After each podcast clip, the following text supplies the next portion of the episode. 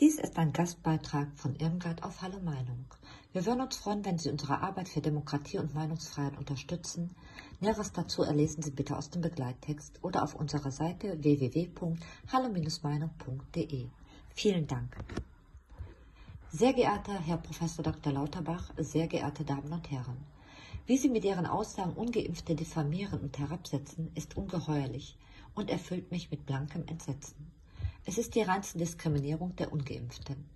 Wir waren bisher kein einziges Mal Corona-positiv, im Gegensatz zu den vielen Geimpften, die nun schon mehrere Male an Corona erkrankt sind. Mein Mann und ich sind aufgrund eines massiven Impfschadens meines Sohnes als Kleinkind ungeimpft. Ärzte und Professoren konnten uns damals nicht mehr weiterhelfen, die Krankheit unseres Kindes, die aufgrund der Impfung ins Unbeherrschbare stieg, in den Griff zu bekommen. Es vergingen viele Jahre, in denen sich das gesamte Familienleben nur um die Erkrankung unseres Kindes drehte und wir diese nur mit vielen Entbehrungen wieder in den Griff bekamen. Es kommen doch in der letzten Zeit immer mehr Impfnebenwirkungen und Schäden in die Öffentlichkeit, die nun nicht mehr zu leugnen sind. Und sehr viele doppelt geimpfte und Geboosterte erkranken neuerdings an Corona und müssen ins Krankenhaus und sogar auf Intensiv. Es ist offensichtlich nicht mehr zu leugnen, dass die Impfung nicht 100% schützt. Mein Mann ist jetzt mehr als 40 Jahre im Schichtdienst tätig. Er steht kurz vor der Rente.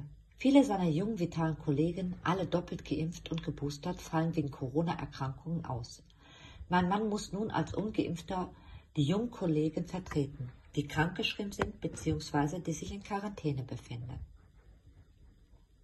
Wir werden weggesperrt, diffamiert und diskriminiert obwohl wir bisher noch nie an Corona erkrankt waren, also somit auch keine Überträger des Virus sind und als Gefährder der Gesellschaft an den Pranger gestellt.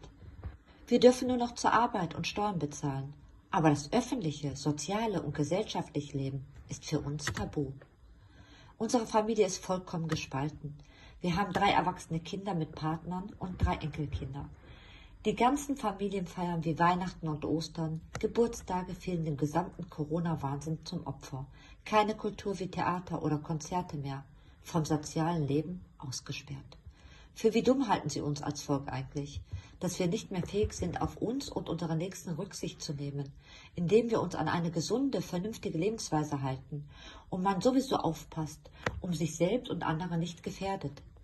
Ich habe drei Kinder großgezogen und ich weiß, wie man mit Krankheiten umgeht, dass man sich nicht ansteckt. Zudem hatte meine Mutter zweimal eine Krebserkrankung. Einmal Darmkrebs, 20 Jahre später erkrankte sie an Magenkrebs. Ich habe auch meine Mutter bis zu ihrem Tod gepflegt und ihr noch so weit es ging, ein möglichst lebenswertes Leben zu ermöglichen.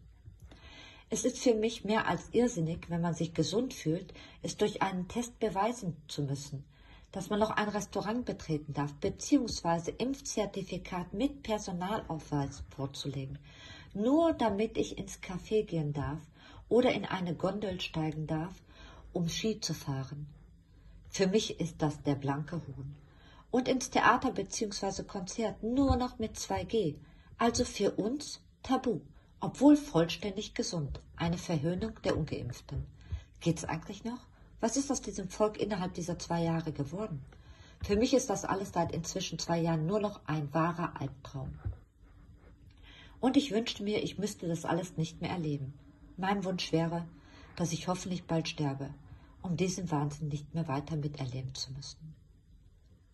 Als vollkommen gesund, mit einer gesunden und vernünftigen Lebensweise, die das Immunsystem stärkt, mit Bewegung, bewusster gesunder Ernährung, kein Diabetes, kein Bluthochdruck, kein Übergewicht, Nichtraucher, nur noch diskriminiert und diffamiert zu werden und als Gefährder der Gesellschaft hingestellt zu werden und vollkommen aus dem sozialen und gesellschaftlichen Leben ausgeschlossen zu sein. Es ist nicht zu fassen. Dann noch was, falls mein Mann und ich jemals irgendwann an Corona erkranken sollten, können Sie sicher sein, dass wir Ihr Gesundheitssystem nicht überlasten werden. Wir gehen in diesem Fall sicher nicht ins Krankenhaus.